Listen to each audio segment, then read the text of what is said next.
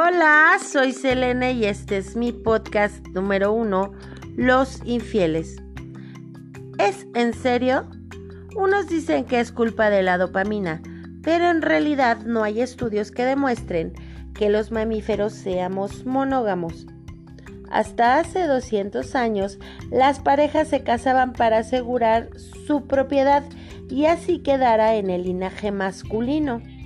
No obstante, la infidelidad ha estado en la historia de la humanidad por mucho tiempo.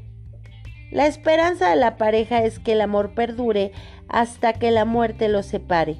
Sin embargo, la estadística dice 60% de los hombres y 45% de las mujeres son infieles. Los humanos instauraron la monogamia para evitar enfermedades de transmisión sexual y para poder cuidar bien a sus hijos. Pero por otro lado, biológicamente el sistema reproductivo apoya la poliginia y solo el 3% de los mamíferos son fieles o monógamos.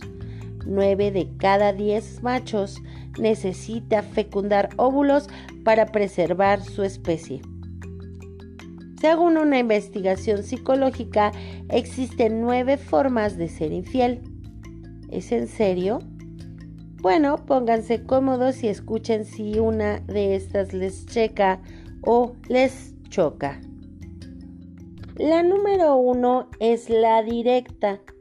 Esta es aquella en la cual el individuo infiel lleva a cabo un plan perfecto busca un sitio web donde puede encontrar otro infiel y así consumar el acto sexual.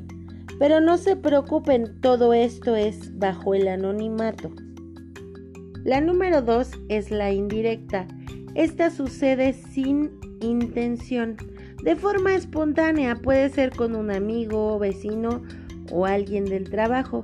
Y así una cosa lleva a la otra y ¡pum! se acostaron. Por lo regular se arrepienten y tan amigos como siempre. La número 3 es online. Esta es la más común en nuestros días. Se da para salir de la realidad y generalmente no llega a concretarse físicamente, así que no te preocupes si tu pareja revisa el celular todo el tiempo. La número 4 es la física. Esta se lleva a efecto en lugares a los que no se asiste con regularidad, como un bar, un viaje o una convención. El infiel encuentra a alguien que le atrae físicamente y comete el acto extramarital una, dos o tres veces. Pero regresando a casa todo sigue tan normal como siempre. La número 5 es la afectiva.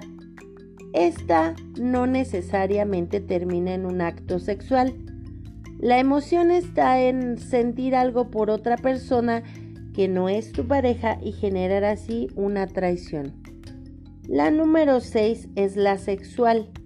Esta es la favorita de los hombres. Se lleva a cabo para consumar actos sexuales que no se atreven a realizar con su pareja amorosa. Eso sí, se le aclara al tercero en discordia que es solo físico y nada de sentimientos. La número 7 es la obligada. Esta se genera por la baja autoestima de uno de los miembros de la pareja. El no sentirse amados y conservar una relación tóxica que termina en responsabilizar al cornudo o cornuda en cuestión de la infidelidad. La número 8 es la sexual. Esta se ejecuta al no tener el mismo ritmo sexual de la pareja y así salen a buscar a alguien que calme la adicción sexual erótica excesiva.